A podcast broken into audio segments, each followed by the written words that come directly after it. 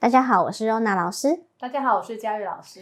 今天呢，又来到了格局的时间。今天啊，要分享的格局是我自己还蛮喜欢的一个组合，嗯、因为我一个很要好的朋友就是这个组合哦。那请佳玉老师来帮我们介绍一下今天的组合是什么呢？今天的主题呢是巨日同宫官封三代。下面的注解是写：引宫安命值此，无劫空，四煞上格，身宫次之，次害不为美。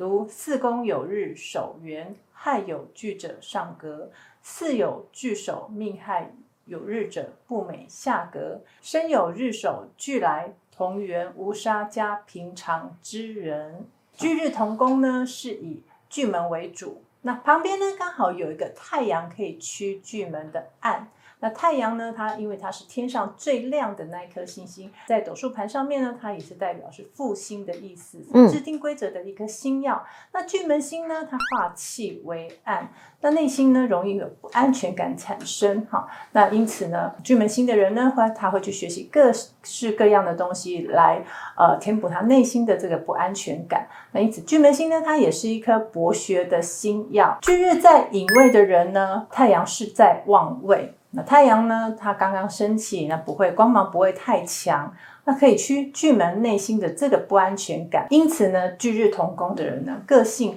温暖啊、也乐于助人，又博学。引宫安命值此，无空劫四煞上格。那因为坐命的人呢，在无空劫跟四煞在三方。之内呢为上格，引申位呢会是空劫对拱，官禄宫呢在可借对宫的状态之下呢，副官线会是太阴天同。工作上呢与人不计较，又会照顾人啊，又有人缘。那财帛宫呢也是空宫，在可借对宫的状况之下呢，财富线上面呢会是说天机天梁。那理财态度呢有条理有逻辑。如无空劫跟四煞的话呢，那这样的状态呢是不是还不错？好。那没有这些暴冲的星曜呢，在他的三方里面，那古人就会认为啊，这样的人呢，就是听话。在古时候呢，因为是父传子，所以呢才会说官公三代。身公次之，好，隐位跟身位呢都是聚日同宫。的组合，但是它为什么会稍微次之辛苦一点呢？这个位置呢，太阳要下山了，没有这么的亮，所以呢，它没有办法去驱巨门内心的这个不安全感。会有一下太阳一下巨门的样子产生啊，也是因为这个不安全感啊，有时候讲出来的话呢，可能就没有这么的中听，那状况呢也会比较浮动。这样的话呢，古人是不是就不喜欢？他的副官线一样会是太阴天同，财福线呢一样会是天机天梁，因为太阳是在落陷位，因此才会说身宫次之。如四宫有日守命，元害有巨者上格。